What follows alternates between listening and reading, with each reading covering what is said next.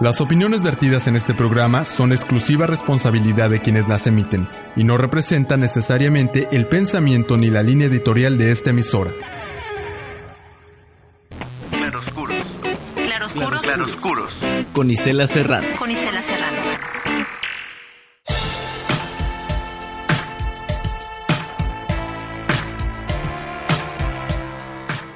¿Qué tal amigos del ciberespacio? Bienvenidos a Claroscuros a través de la luz de la radio.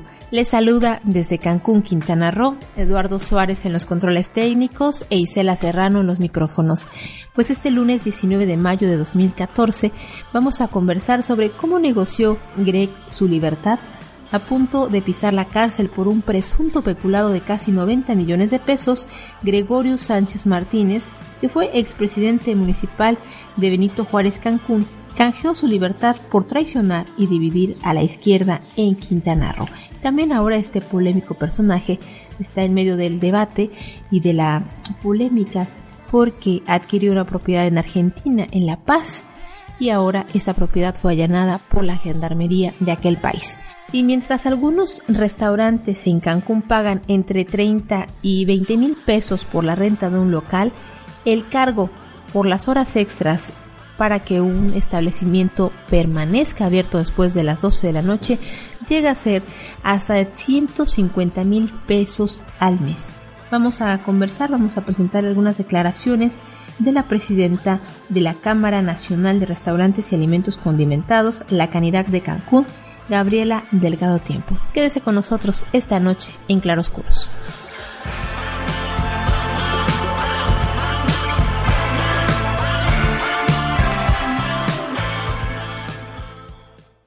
Entra en contacto con nosotros. Facebook.com Diagonal Radio Luces. Twitter.com Diagonal La Luz de la Radio.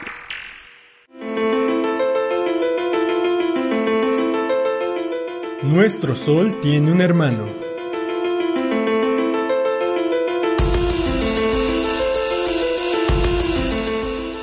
Un equipo de astrónomos de la Universidad de Texas en Estados Unidos ha identificado al primer hermano del Sol, una estrella que casi con toda seguridad nació a partir de la misma nube de polvo y gas que la nuestra hace más de 4.500 millones de años.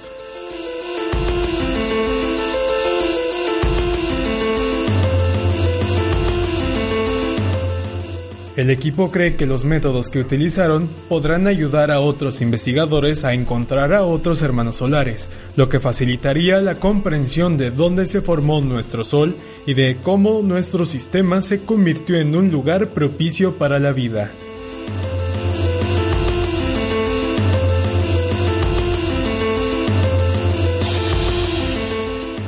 Este hermano solar se encuentra a 110 años luz en la constelación de Hércules, es una estrella visible con unos binoculares de baja potencia, llamado HD 162826, es un 15% más grande que el Sol.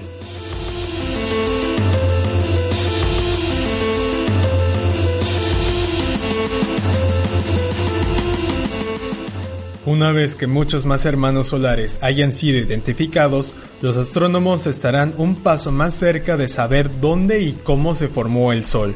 Queremos saber dónde nacimos, apunta Iván Ramírez, responsable del estudio. Si podemos averiguar en qué parte de la galaxia se formó el Sol, podemos limitar las condiciones en el sistema solar primitivo. Eso podría ayudarnos a entender por qué estamos aquí.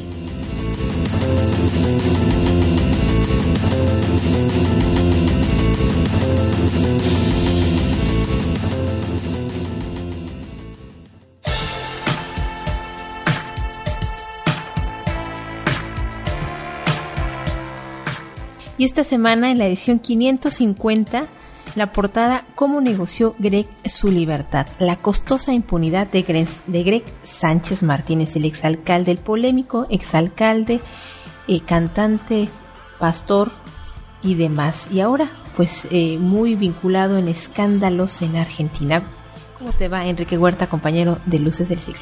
Hola Isela, ¿cómo te va? Muchas gracias por invitarme a tu programa. Cuéntanos de esta de este material que se publica esta semana en Luces del Siglo sobre el caso de Greg Sánchez. Sí, me da, pues, este, nosotros, el, el, el reportaje se llama La costosa impunidad de Greg Sánchez. Y vaya que es costosa porque, eh, como se dice Nos cuesta a nosotros. popularmente, no, deja de eso. Eh, La credibilidad es, es, es, es, un, es un valor que todos te- debemos de tener. Y al parecer Greg no la ha cumplido, ¿no? Todo, eh, hicimos una recopilación de todo, de todo lo que había, de todo lo, lo- lo- las, las, las acusaciones, todo lo, lo hecho por él que revivieron a final de cuentas la semana pasada con, la- con el anuncio de la de- del gobierno argentino de la Administración Federal de Ingresos que es- viene siendo algo así como el SAT de allá de Argentina en el que encontraron una operación una, una compra de una, de una propiedad en Argentina en, en el noroeste de Argentina con valor de, de, de 2 millones de dólares. Pero les llamó la atención que no fue bancarizada esta operación. En en Argentina se permite que se, se, se, se- eh, está por ley que, que tienen que ser a través de los bancos grandes operaciones y les llamó la atención que en este caso no fue así, sino que fue en efectivo Cash. la compra en cash. Este, para que nos demos una idea de esto, pues el terreno se encuentra eh, se encuentra inaccesible, solamente se, se- llega a él a través de un río y, y también a través de, de camiones de, de automóviles 4x4 para que nos demos una idea de tan de qué tan escondida estaba la, la propiedad. propiedad. Ah, durante la semana, ya por, el, por ahí por el viernes, el jueves en la noche, las autoridades argentinas llegaron al domicilio a catear el, el domicilio de Greg, que está registrado que vive ahí en, en ese país. A raíz de, de- ahí nos, mm, se, nos, se nos hizo pertinente preguntarnos quién era Greg, ¿no? Cómo, cómo llega, este, su credibilidad llega muy golpeado. El, recordemos que para salvarse de- del escándalo que se cernía sobre su cabeza de un, de un desvío de 90 millones de, de dólares, de pesos, este, pues prácticamente vendió a sus, vendió a sus congéneres, ¿no? Dividió a la izquierda en, en, en las elecciones del 2012 y 2013 y también eh, eh, a, un- a uno de sus amigos, ¿no? A, a- y más bien a uno de sus colaboradores, a Carlos Trigos. Y esto además fue después de estar en la cárcel, ¿no? De haber pisado. Sí, la historia de Greg es muy interesante. Bueno, para mí se me hacía muy, se me hace muy Periodísticamente es interesante. muy, sí, muy atractiva, pero Sí, porque eh, empieza, empieza siendo el mártir de la historia, ¿no? Entonces, tú recordarás cuando fue la, la competencia por la gubernatura con Roberto Borges, se decía que los números le favorecían a Greg, que sería el próximo gobernador de Quintana Roo. Bueno, es que en esa, en aquella época él tenía una fuerte presencia, había invertido eh, capital económico, político y humano en las zonas, eh, en las regiones y en las zonas mayas y tenía presencia Gregorio Sánchez, sobre todo por el tema religioso. Y además, eh, eh, tú bien lo comentas, tenía un- una oda popular, ¿no? Que, que en esas fechas todavía estaba más, recordemos que pues estaba todavía caliente la elección de 2006 con Andrés Manuel López Obrador, entonces to- toda esta toda esta ala de izquierda, por así de- ala de izquierda populachera, pues estaba de alguna manera muy fuerte. Entonces él se ve beneficiado de eso, en parte en parte la cuestión nacional y en parte la, la cuestión local y personal de él, ¿no? A final de cuentas se le acusó de lavado de dinero, de nexo con el narcotráfico, de tráfico de personas y él, Siempre lo negó. Lo negó y a final de cuentas la, la- la justicia la justicia determinó que no había elementos para su detención y lo dejaron libre. Bueno, pero ya habían pasado las elecciones, ya ya ya todo ya todo todo bajo la el peligro calma. había pasado. El peligro había pasado y el, y el PRI había ganado las elecciones una vez más. Eh, hasta, hasta ahí todo era bien, ¿no? Ya después, eh, indagando un poco, nos damos cuenta que no era, no era el gobernante ideal, como muchos lo ase- aseveraban. Por ejemplo, en el, en el primer, en el primer año de su gobierno, se descubrió que había beneficiado a más de 20 empresas con licitaciones directas, muchas de ellas con, con amigos cercanos a él, ¿no? Ah, es otra historia también interesante. Mm, Que contar porque una de, las empresas beneficiadas fue una, una empresa llamada Construcpesa, de, de, de su compadre Pedro Salinas, con el cual ahora mantiene un litigio por unas máquinas, Los famosos dragones, ¿no? Unas máquinas que reciclan el, asfalto y que sirvieron para, pavimentar en, su momento Quintana Roo. Y que, y que además, este, fíjate lo que son las cosas, ¿no? paralelamente salió la nota de, que lo estaban investigando en Argentina. Y, y al día siguiente, eh, Pedro Salinas, que fue su socio y amigo de, Greg, quiere mover estos dragones, llevar, trasladarlos a Tabasco. No vaya a ser. Y no, no vaya a ser, ¿no? Pero no puede hacerlo porque es, es, hasta, hasta, donde todos sabemos siguen en litigio esa, esa, esa maquinaria. Entonces no puedes, no, no puedes trasladar, no puedes mover eh, em, artefactos que sean cosas de, eh, para determinantes para un juicio, ¿no? Entonces dos casos se le vinieron a en, en esta semana, ¿no? Que pasada nosotros hicimos una recapitulación. Pero además mm. el tema de que cómo estuvo, eh, porque eso lo, publicó la revista Luces del Siglo. ¿Qué pasó eh, con esta traición a Trigos, a su compañero, a su eh, colaborador? ¿Cómo es que, que se da esta negociación? Porque además había un una orden de un juez que dictaba un acto de forma de prisión que no se ejecutó. Sí, así es. En, en, en, aquella ocasión, este, tú recordarás que, que, que, estaba muy fuerte el tema de los 90 millones. De los, de, de los 90 millones, que dónde habían quedado, que, que si el responsable eh, había sido Trigos o si alguien más. A final de cuentas, la, la autoridad, una, una jueza determinó que sí, efectivamente, él, él, había, tenía que, la, bueno, determinó con, con, bajo la investigación de la PGR, que Greg Sánchez tuvo, tuvo parte de responsabilidad, fue, fue partícipe en una serie de, extorsiones y sobornos que hacían, que hacían trigos junto con otros empresarios a otros empresarios para abrir cuentas y que ese dinero se cobrara en, en la cobraran estos personajes. Todos ellos referían que lo hacían siguiendo órdenes y presiones de Gregorio Sánchez. Pues a pesar de eso, la, la, la instancia, la Procuraduría, determinó que todos ellos tenían su parte de culpa y que por lo tanto tenían que, que tenían, tenían que ser aprendidos para, para deslindar responsabilidades. Pero nos enteramos que, que, que al, el único que fue detenido fue Carlos Trigos.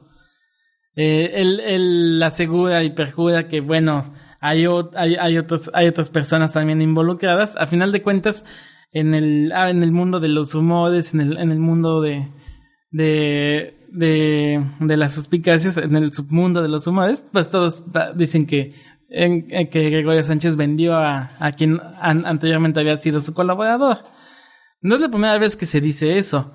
También se dice que, que recibió una, una, una suma de dinero por bajarse de la candidatura para la para la para la su, para la, el puesto de senador en 2012. Recordemos también que durante las elecciones federales él dejó el dejó la candidatura, de hecho hasta le mandó una carta al IFE diciendo que por razones personales eh, declinaba declinaba competir en esas elecciones, aunque aunque después al año siguiente regresó a la política, faltó a su palabra, eh, siempre no se retiró de la política y regresó a dividir a, los votos que, que, le eran necesarios a la izquierda, ¿no? Eso fue tomado también como una traición. Dice por ahí en algunas entrevistas que ha dado que inicia su, su, su mundo en los negocios como maderero en Chiapas. Y este empresario que también declara luces, luces del siglo que su riqueza era tal que ni en 100 años se la acabaría. Sí, bueno, y, y entre otras declaraciones polémicas que ha hecho, entre eh, eh, también es famoso por, recordarán ustedes cuando se unió al PT y donde postuló a toda su familia, donde el PT, bueno, prácticamente le cedió todo a, este Gregorio Sánchez Martínez, ahora como lo señalan, estuvo, pareciera ser, o así se, se señala, que fue una negociación con el PRI para que la izquierda o para que los partidos eh, pudieran tener menos peso y entonces así dividir el voto, favorecer que, de alguna manera que, que en, esas elecciones del año pasado, las elecciones locales, muchos de sus, eh, por ejemplo, su, su yerna estaba ahí, su sobrina estaba ahí, su, hijo también, y ahora son, obtuvieron cargos públicos, este, y él no.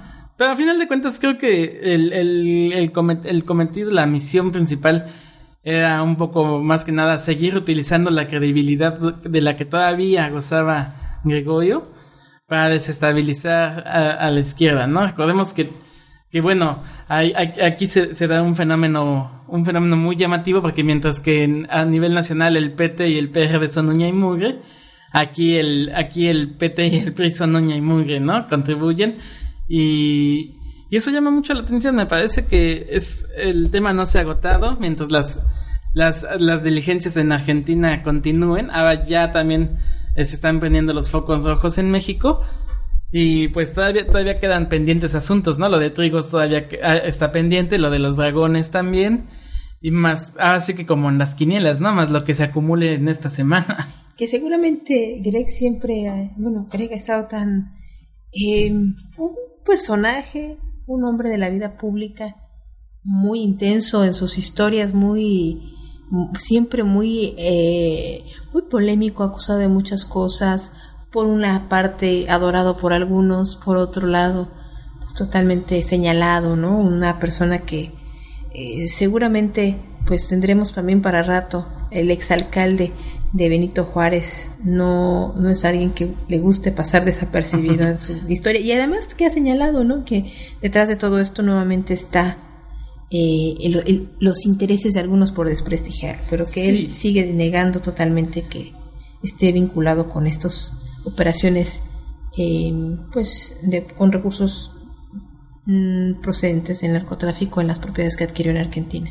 Sí, también hay que desestimar que si él ya fue en algún momento de lo que se, de lo que parece ser un, un proceso con, con ideas políticas, pues le da cierta, cierta, cierta credibilidad, cierta razón, ¿no? De, de, de mantener la duda ahí, ¿no? Pero también Pero en, es- en, en Argentina también están este, interesados Sí, no, en, ya sé, ya- en ya sé, aceptar todo la un- política un de Benito. Juárez. Sí, porque lo que decía en su comunicado del 13 de mayo es, no he hecho ningún negocio de manera ilícita. Gregorio Sánchez desmiente información difundida en diversos medios de comunicación sobre supuesta demanda penal. Esto fue un día antes de que, o dos días antes de que eh, la propiedad de Greg en las inmediaciones de La Paz en Argentina fuera allanada por la gendarmería. Decía Greg Sánchez en este comunicado, el empresario Gregorio Sánchez Martínez rechazó categóricamente la información publicada en diversos medios de comunicación y redes sociales en torno a la compra de manera ilícita de un campo en Argentina. Sánchez Martínez aclaró, no he hecho negocio alguno de manera ilícita, no quiero de ninguna manera que se desate nuevamente una guerra mediática en mi contra, ya que me encuentro muy tranquilo en compañía de mi familia y sin problemas de ninguna índole afirmó que desconoce los motivos por los cuales se ha emprendido nuevamente una campaña de desprestigio respecto a los negocios que realiza, ya que sus empresas siempre se han desarrollado en estricto apego a la ley. Todo lo publicado por diversos medios de comunicación, así como notas en Internet referentes a mi persona, son completamente falsos. Es una total calumnia, ya que nada de lo que ahí se expone es verdad. No, no aporta más elementos para decir de que es verdad, no, no muestra No. eh, facturas, no muestra eh, algo que dices, bueno, pues está des- eh, descalificando, esta es la prueba para decir mis dichos son verdad. Él dice, lo que dicen los otros es mentira. Y me parece llamativo, eh, siempre en esas cuestiones, la prensa es la que tiene la culpa, es la que tergiversa todo, pero, pero no, no toma en cuenta que la, la información proviene del, de- Del gobierno, de- de- del gobierno argentino. De hecho, el gobierno argentino tiene una página de comunicación social de todo el, de, de todas las instancias de gobierno en donde esa, esa fue una de las, de los tantos comunicados que suben al día el, gobierno argentino. Todavía se en veremos, está, es- es- ese apenas, ese asunto apenas está comenzando. Todavía falta determinar algunas cosas, que las, que la, que la, que las investigaciones continúen. Pero bueno, ¿no? Este, también es cierto que, que, que Gregorio se ha enfrentado con muchos, ¿no? Con, con rivales y con compañeros y después con, se ha aliado de muchas formas. Yo creo que sí, para, para tratar de tapar algunas cosas que no están muy claras, ¿no? Y que sí, y como dicen por ahí popularmente, ¿no? El que nada debe, nada teme, ¿no? Pues va a seguir dando que hablar seguramente nuestro exalcalde de Benito Juárez, Gregorio Sánchez Martínez. Siempre es nota Sí, sí, sí. Y bueno, se- seguirá el personaje, ¿no? el personaje. Que valga, vaya, la, vaya que, que Benito Juárez no descansan este tipo de personas. Pero bueno, muchas gracias por compartirnos eh, un poco de lo que se publica esta semana en la revista Luces del Siglo sobre este polémico personaje, Gregorio Sánchez Martínez. Gracias a ti, Isela. Muchas gracias. Vamos a una pausa.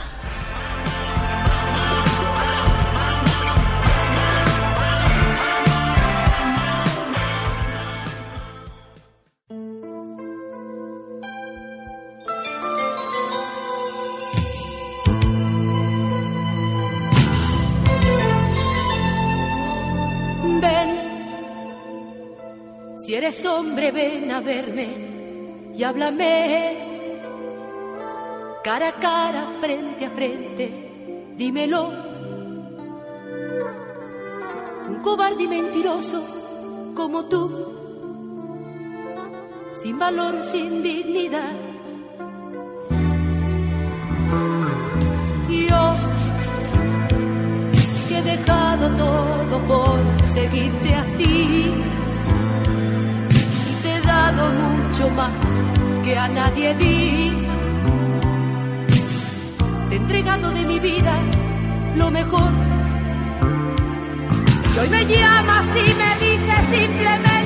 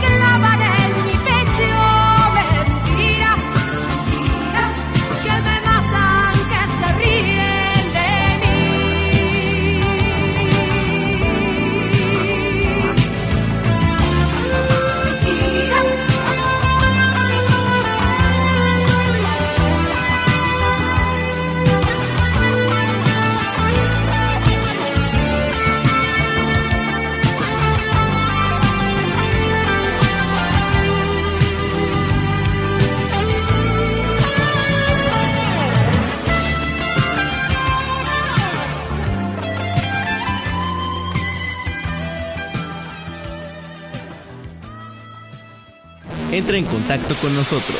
Facebook.com Diagonal Radio Luces. Twitter.com Diagonal La Luz de la Radio.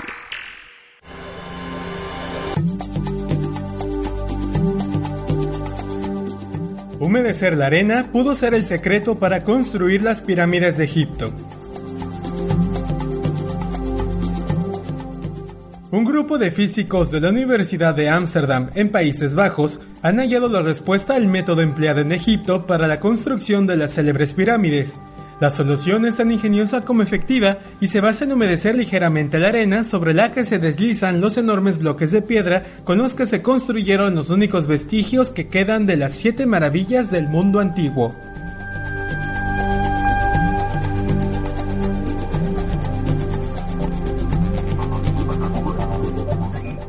La adición de agua a la arena modifica lo suficiente sus propiedades como para reforzar los puentes que se tienen entre los distintos granos de arena, manteniéndolos unidos.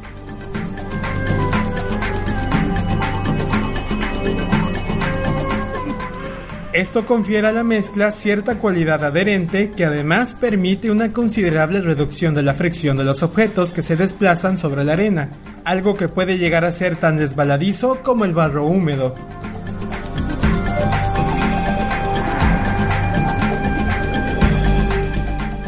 Según se aumentaba la cantidad de agua presente en la arena, disminuía la fuerza necesaria para tirar del objeto a desplazar.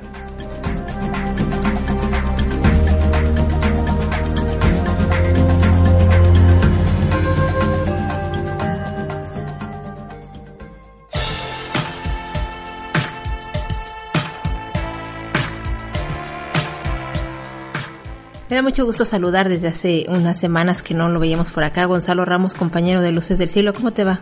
Muchas gracias Isela, también me da gusto estar aquí, muy bien.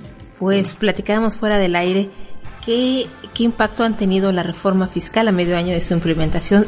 ¿Ha sido tan bondadosa como se prometió? Pues mira, más que nada, eh, digamos que el texto es un poco acerca de los efectos en la gente de a pie, ¿no?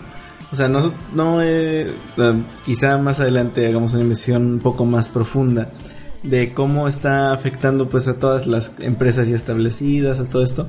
Pero en este caso nos quisimos enfocar un poco más a, a la gente de pie, a quien sale todos los días a poner su puesto, a, quien está en el comercio. A ganarse el pan de literal, cada día. Literal que salen a vender y pues tienen que tienen, lo que saquen ese día es lo que van a comer o con lo que le van a pagar a sus empleados en el caso de pequeños comercios. Ellos fueron de los, eh, los eh, repecos, fueron de los, las modificaciones mayores que se, se vieron con esta reforma. Ahora, ¿qué tenemos a ellos? ¿Qué te reportan?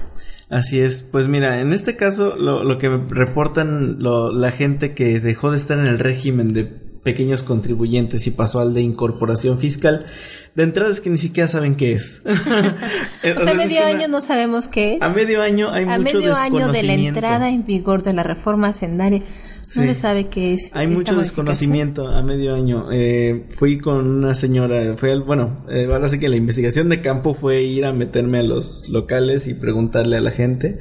Eh, la señora de la frutería me dice, no, pues es que aquí no, aquí no pagamos eso.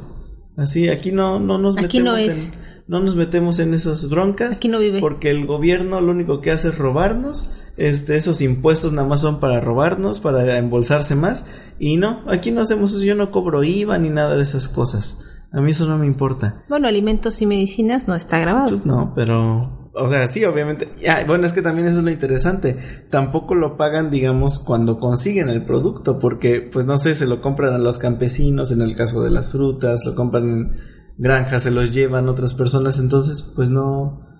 Pero hay un impacto, ¿no? Sobre todo por el tema del transporte y por los Ah, acaparadores, los intermediarios que son los que se quedan con todo. Claro, es que de, de hecho eso es lo que es lo que me reportaban, no es lo que me decían ellos. Ok, eh, pon tú que no nos afecta directamente, pero por ejemplo el asunto de la gasolina, todo el tiempo está subiendo, todo el tiempo está subiendo, ya me pone de ejemplo, una caja de mandarinas yo la compraba a 150 y ahora la tengo que comprar a 280.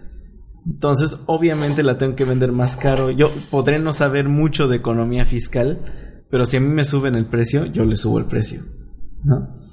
Entonces ese es un poco lo, que se me hizo muy interesante de ese, digamos, ese eslabón del comercio. El, yo no sé nada de las cosas fiscales. Lo que lo único que sé es que si a mí me suben, así a mí me empiezan a cobrar más por adquirir el producto que yo voy a vender, yo también lo voy a vender más caro. Y pues ahí es cuando empiezan realmente los problemas, porque eso ya es la afectación al, al público en general, que es quien consume, ¿no? O sea, y pues no, no se puede decir que solamente a ellos no les puede afectar, eso ya es una cadena, ¿no? Que, que empieza a, a subir. Ahora, eh, una de las cosas que más eh, me llamó la atención también es el asunto de la facturación electrónica. Ah, todo un tema ese de la Sí. facturación electrónica. Es un asunto de cómo crees que un pescador, que alguien que pues fue y me dejó eh, pues un kilo de pescado en 80 pesos me va a dar factura. ¿Cómo declaro yo, no? El que me dio 80 pesos de pescado, ¿no? O sea, que, que como en mi negocio, estuve hablando con un dueño de un restaurante en Puerto Juárez, y me dice, pues es que eso no lo puedo, o sea, pon tú, los que tienen pescaderías, pues sí, les pido la factura y me la tienen que dar, ¿no? Pero los pescadores, la... Esta es una manera de ir relegando de alguna manera a los pequeños, a los micros em, empresarios o a las personas que tienen una actividad como esta, que son oficios, estos oficios, y que no pueden dar facturas. Hablemos de recauderías, hablemos de papelerías, que no te pueden dar una factura. Sí, sí, podría, podría decirse de esa manera, ¿no? Que es, pues, es una manera de acabar con la informalidad, pero no de acabar de que ya no haya, sino de acabar con que ya no, ya ni siquiera pueden ponerse, ¿no? ¿Qué, qué has encontrado tú? ¿Existen más informales ahora, a mediados, a mediados del 2014, más informalidad? Digamos, las condiciones económicas, que esa es una opción para los que no tienen empleo, eh, puedan eh, llevar el pan a su casa o justamente estas nuevas reglas de operación de la Secretaría de Hacienda han evitado o han disminuido, puesto un freno a al comercio informal. O sea, sí han facilitado, ¿no? Mira, así como que el dato preciso así de tanto por ciento, o sea, incorporado no, no lo tengo. Lo que sí es que dentro de los mismos testimonios, una, una señora me, me dijo, eh, cuando empezó el año, o bueno, desde el año pasado que ya se empezaba a ver todo esto, uno de sus colegas, igual ven- vendiendo pescado en el mercado, empezó a ir a los tianguis a vender eh, su mercancía. A esas alturas, su local es una bodega. Su local ya nada más es la bodega y él vende el 90% de su mercancía en el tianguis. ¿Qué te dice eso? Pues que está siendo más fácil salir a las calles a vender que realmente estar en un local eh, esperando a que lleguen los clientes, porque es lo que me decía esta misma señora. Y ayer. también pagando, eh, teniendo que cubrir todos los Sí, pagos claro. de basura, de uso de suelo, eh, todos tus, eh, tus tus permisos y demás que tienes que tener en regla, además de la luz y demás, el agua. Ujú, claro, es lo que me, me comentaba esta señora. Es que pues ellos nos afectan porque pues ellos no tienen que pagar un local, no tienen que pagar los servicios, no tienen que estar con personas físicas o como lo que sea, ¿no? No tienen que tener todas estas disposiciones. Es mucho más fácil. O sea, si, si yo tuviera la oportunidad también lo hago, ¿no? O sea, me dicen y dices, bueno, Espero que no seas informal de, de la información. no, no, no. Entonces, eh, esa, esa parte es la, la parte de las afectaciones de, la informalidad. Ahora, por otro lado, también este, pues está la, el asunto oficial. Que se dice, no, pues sí, se está reduciendo la cifra informal, se está haciendo esto. Eh, ¿Sabes cuál es la principal? Puede haber muchas disposiciones legales, puede haber ah, muchas maneras de regularizarse. Me explicaba, por ejemplo, una entrevista, tuve una entrevista bastante interesante y ya iré haciendo otras notas al respecto, con el delegado de la PRODECON, de la, Profu- la Procuraduría de la Defensa del Contribuyente. Y él me habla de que, por ejemplo, estos pequeños, este, estas pequeñas ventas también pueden facturarse. Este, la- Ahora deben de lo que me- facturarse. no, no, no, me refiero a lo que ven- le vendió el pescador al, al del restaurante, también lo puede facturar. Hay una figura legal que se puede hacer por la cual es como una autofactura. O sea, como que el mismo restaurantero puede acudir a la Prodecon o al servicio de administración tributaria y decir que eso se me hizo bastante interesante porque sí suena un poco extraño, es más un poco eh, asesorarse correctamente. Em, él me, me estaba comentando esto, no todos lo saben, pero esta, est- existe esta figura en la cual le podemos reportar al SAT que se está haciendo este tipo de transacción y se puede autofacturar. Ah, debe tener muchos lineamientos, no lo tengo así completamente claro, porque pues es un asunto de, ah, pues entonces yo también me autofacturo millones y deduzco todo, ¿no? O sea, puede prestarse ese tipo de trampas. Pero pues habría que, que analizar eh, ese asunto, ¿no? Es un poco más de, de lo que me estaba comentando, ¿no? De que se puede hacer las cosas, eh, se puede cumplir con la ley solamente es que se conozcan, ¿no? Y ese es el problema, que hay mucho desconocimiento, ¿no? Mm, se me hizo muy increíble eso de, no, pues es que, ¿a usted a qué régimen pertenece? No, pues yo nada más vengo y me pongo aquí a vender, ¿no? O sea, no, no, hay este... No hay congruencia. No, hay congruencia entre lo que se dice de vamos a formalizar y vamos a hacer esto y con eso se generan más empleos porque pues es en que la uno de cada ¿cómo? seis empleos en México están en la informalidad. Y además, eh, pues los sindicatos lo han dicho en reiteradas ocasiones que esta, esta parte eh, de la ciudadanía que accede a esas posibilidades de, tra- de empleo no es, no es que no es una concesión, sino es una necesidad que, se, que tiene que permitir el Estado, porque si no es condenarlos al hambre, o sea, no tienes otra forma, Claro. no tienes gente capacitada o tienes que te gusta una persona de 40 años, desafortunadamente ya el mercado es muy muy cruel, llegas a los 35 años y ya no te permiten continuar eh, con tu productividad. Entonces, ¿qué va a hacer una persona que toda su vida trabajó en una empresa o está ha estado, digamos, aquí en Quintana Roo en la hotelería y después bueno, pues ya no puede colocarse a dónde o cómo, cómo hace para sostener, sostenerse. Entonces, lo más, entre comillas, sencillo, porque ya no hay nada sencillo, es eh, ir a, hacer su, a hacer- tener su propio comercio, su propio local, o en- ese es en el mejor de los casos, o si no, vender quesadillas o vender cualquier cosa. Y no es una opción, si no, no tienen oportunidad porque ni están capacitados, ni este, ¿quién los va a contratar, no? Madres de familia, solteras, imagínate alguien que trabajó, no sé, o que tiene 50 años y trabajó en un mercado de verduras, ¿dónde va? O sea, si solamente tiene esa posibilidad.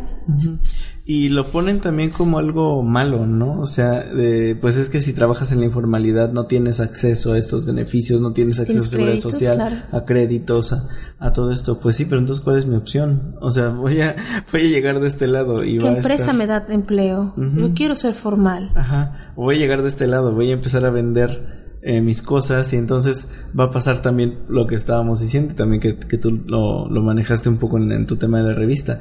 Llega fiscalización y me cierra porque puse un anuncio luminoso, o sea, entonces, ¿qué, qué es lo que pasa? No o sea, ¿cómo? Puse tacos, se venden tacos y llegó fiscalización. Ajá, porque el anuncio está No está mal, regulado. está regulado. Entonces, ¿de qué vamos a en serio vamos a vivir de asistencialismo como lo quieren manejar? ¿O No se puede, ya el Estado tiene, se, se le ha, eh, cada vez el Estado pone, pinta más su radia en todo ese tipo de programas asistenciales, ¿no? Ya no quieren apoyar a la gente, no se da educación la suficiente y mientras la gente tiene que buscar la manera de sobrevivir, es terrible, ¿no? En lo que está condenando este neoliberalismo feroz. Claro, claro. Pero bueno, regresando un poquito a este asunto de la, de la reforma. El, secreta- el secretario Videgaray, ¿cómo ha hecho la evaluación de los primeros, el primer medio año en cuanto a la implementación de la reforma? Bueno, el, el- el secretario está muy, dice que hay nuevos retos que enfrentar, pero que se va avanzando en esto, porque a la gente a nadie le gusta, nos gusta pagar impuestos. Claro, claro, eso es lo que, lo que dicen. No, pues a la gente no le gusta pagar impuestos, todo. Algo que se me hizo interesante que sí pude encontrar así un poco más concreto sobre este avance en medio año. Precisamente un eh, estudio del Centro de Estudios Económicos del sector privado. Este, que le ha estado dando seguimiento precisamente a los efectos y habla de que hay una desaceleración económica. Bueno, no, que hay, que está estancado económicamente el país. Que, y de hecho habla de que se ha reducido la posibilidad de lograr la meta oficial de crecimiento económico, que es de 3.9. Y dice, en los próximos, en las próximas semanas o en algún momento, las autoridades van a tener que volver a salir, como el año pasado, a, a decir, no vamos a alcanzar la meta. Y dice el, el- el informe, lo interesante va a ser los argumentos que digan para justificar que no se alcanza la meta. Llegó tarde la reforma. Debimos haberla hecho hace 30 años. Ajá. Pero entonces hay que pagar un precio. Entonces, eso, eso es lo, lo interesante, ¿no? Nos han estado prometiendo que con la reforma va a cambiar todo, vamos a empezar a crecer, va a haber más crecimiento económico. Y entonces no se va a alcanzar la meta. ¿Qué me vas a decir? ¿Qué me vas a venir a decir? ¿Que, que todo lo anterior era mentira? Obviamente no me vas a decir que estabas mintiendo, ¿verdad? Ahora, en el caso concreto de Quintana Roo, me encontré también con, con la tasa de desocupación. Del año pasado a este subió un poco en el mismo periodo del año, que son periodo de tiempo en el que ya está aplicando la reforma fiscal. Em, en el primer trimestre de 2014 hubo 4.9, el año pasado estaba en 3.9. Es un punto porcentual de un año a otro. Y, con respecto al trimestre anterior, la tasa de desocupación estaba por ahí del 4.3%. O sea, podríamos decir que con la reforma hacendaria fabrica desempleo. Desempleo. Al menos pues, un punto porcentual está generando en Quintana Roo. y ese punto se traduce en que, bueno, tenemos una población de 800, un millón, 300, mil, eh, 10 mil personas. Son muchísimas 10 mil personas de un año para otro. Y, dirías, bueno, es que es la temporada baja, todo eso. Me, puse a ver las estadísticas y varían mucho, pero no varían con respecto a la temporada baja o no, sino que de un trimestre a otro cambia totalmente. Entonces, eh, no podemos decir o no podemos justificarlo con que fue por la temporada baja, con que no se están vendiendo los paquetes o con que lo que quieras. No, porque las cifras y lo que han presumido es que es más exitosa y es mejor que el año pues pasado y el 2000 el tianguis turístico más exitoso de la historia mundial y universal y hasta los marcianos nada no han hecho nada comparado con esto. Entonces, ¿cuáles son las cifras reales entonces? Qué es lo que está pasando verdaderamente, ¿no? Eso es lo, eso es lo, yo creo que es lo importante, lo interesante. Se maneja todo este discurso, vemos en la calle otra situación, entonces, ¿cuál es la realidad? O puede ser también, o sea, tampoco hay que ser completamente negativos y decir, no, pues es que todo está mal.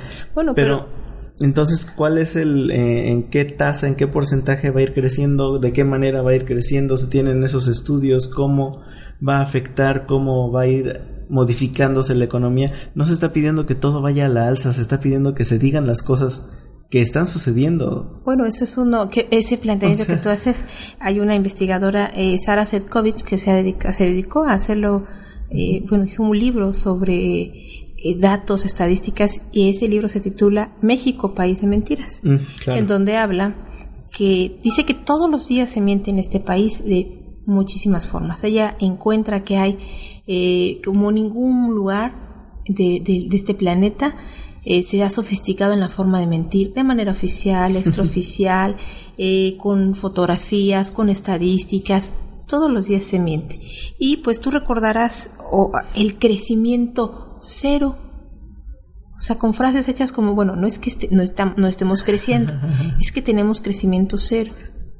Una desaceleración moderada, han cambiado, o sea, el, el lenguaje es una herramienta que han utilizado aplicada con mercadotecnia, con ideólogos que tienen eh, los, las estructuras de gobierno para minimizar el impacto negativo en la población. Por medio de eufemismos, ¿no?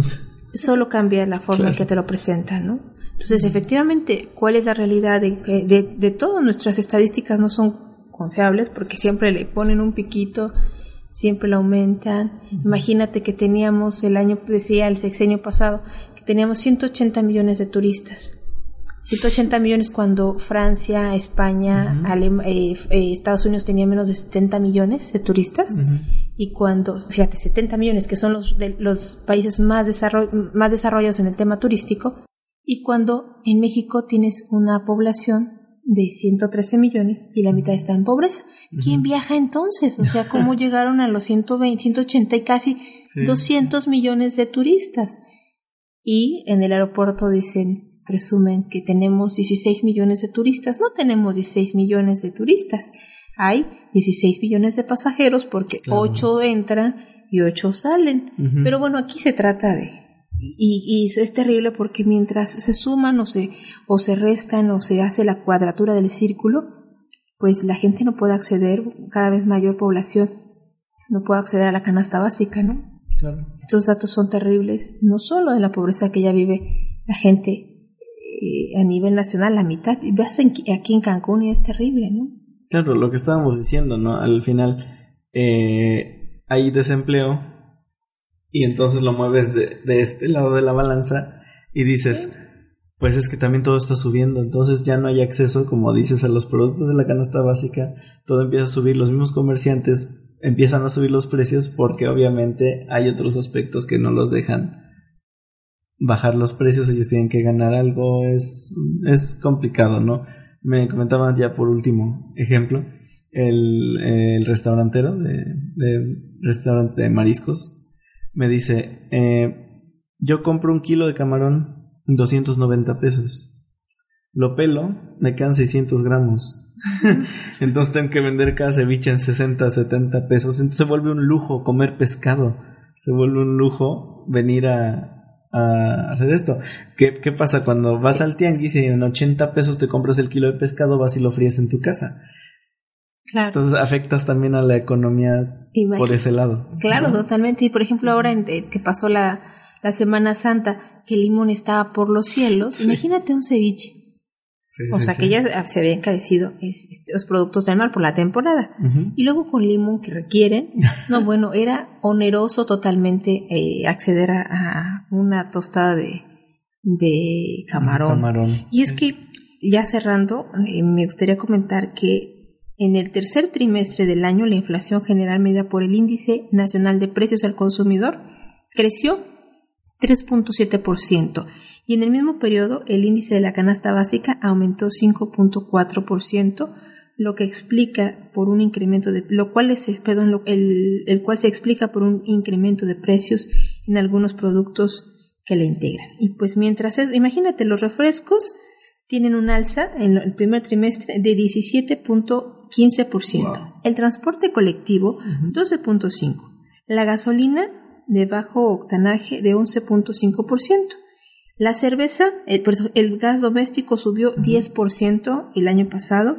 La cerveza eh, tenemos que ha subido 8.6%. La carne de res 6.8%. Y tenemos también otros productos.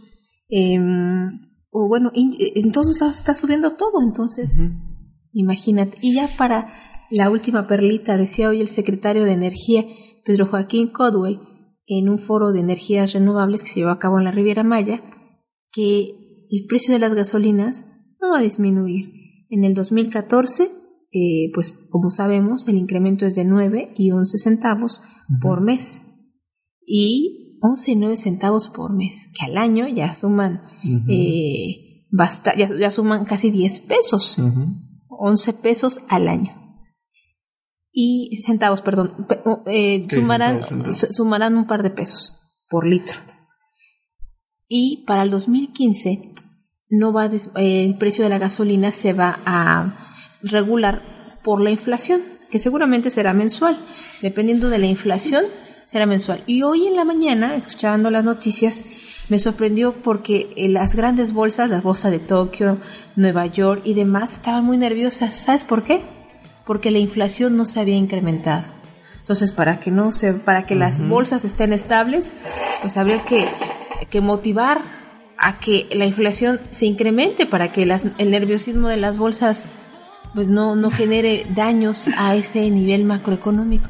Así que tenemos una economía que no es comprensible en los términos reales, o a lo mejor es muy comprensible, pero es terriblemente dolorosa a dónde está llevando, porque cada punto significa pobreza. Hay gente que, que no pierde más oportunidades de vida. Claro. Terrible. Quizás nosotros somos los tontos que no entendemos, ¿verdad? Terrible, pero bueno. Gonzalo, muchas gracias por compartirnos eh, los testimonios, las entrevistas que se publican esta semana en la edición 550 de Luces del Siglo. Muchas gracias a ti por invitarme. Vamos a una pausa y regresamos.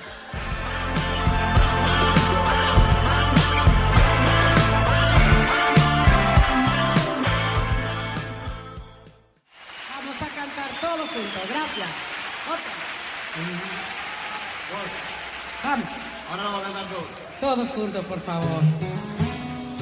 Gracias, muchas gracias.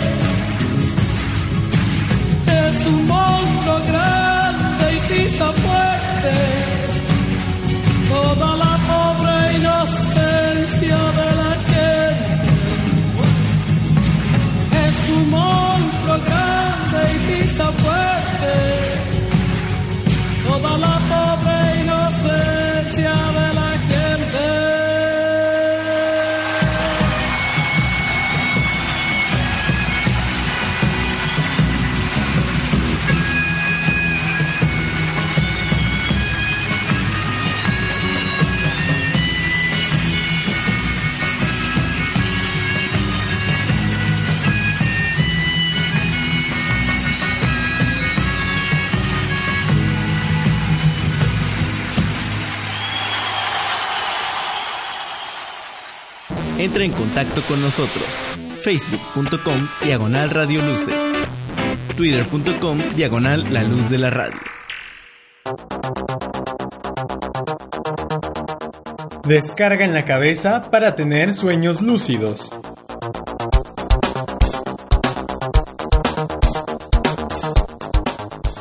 Investigadores alemanes han encontrado la fórmula para ser los dueños de nuestros pensamientos nocturnos mientras estamos dormidos y así evitar las pesadillas.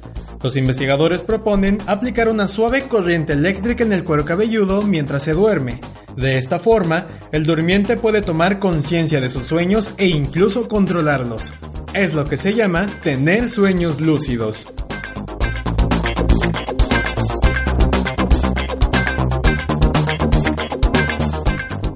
Los científicos reclutaron a 27 hombres y mujeres para que pasaran varias noches en un laboratorio del sueño. Después de que los voluntarios se sumieran en la fase de sueño REM, un estado en el que las personas son incapaces de moverse y ocurren los sueños que se recuerdan más vivamente, los investigadores aplicaron una corriente eléctrica en sus cráneos, cerca de la frente y las sienes.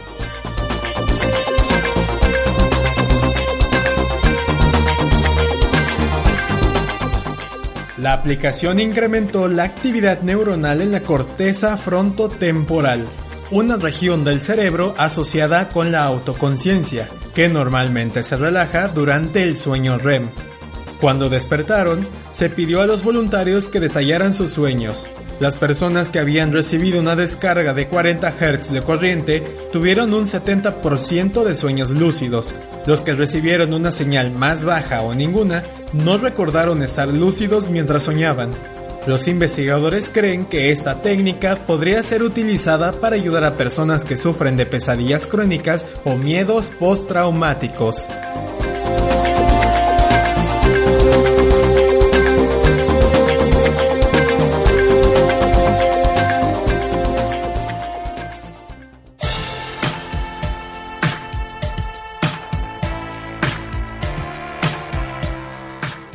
El tiempo se nos agota, pero muchas gracias por la oportunidad de acompañarle en esta hora de claroscuros a través de la luz de la radio. Gracias por darse la oportunidad y permitirnos compartir estos micrófonos y conocer más del estado de Quintana Roo y de su problemática. Gracias por teclear www.lucesdelsiglo.com.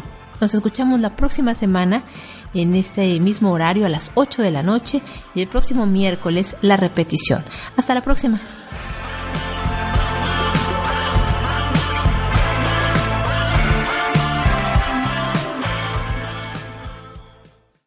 Claroscuros. Claroscuros Claroscuros. Con Isela Serrano. con Isela Serrano. Las opiniones vertidas en este programa son exclusiva responsabilidad de quienes las emiten y no representan necesariamente el pensamiento ni la línea editorial de esta emisora.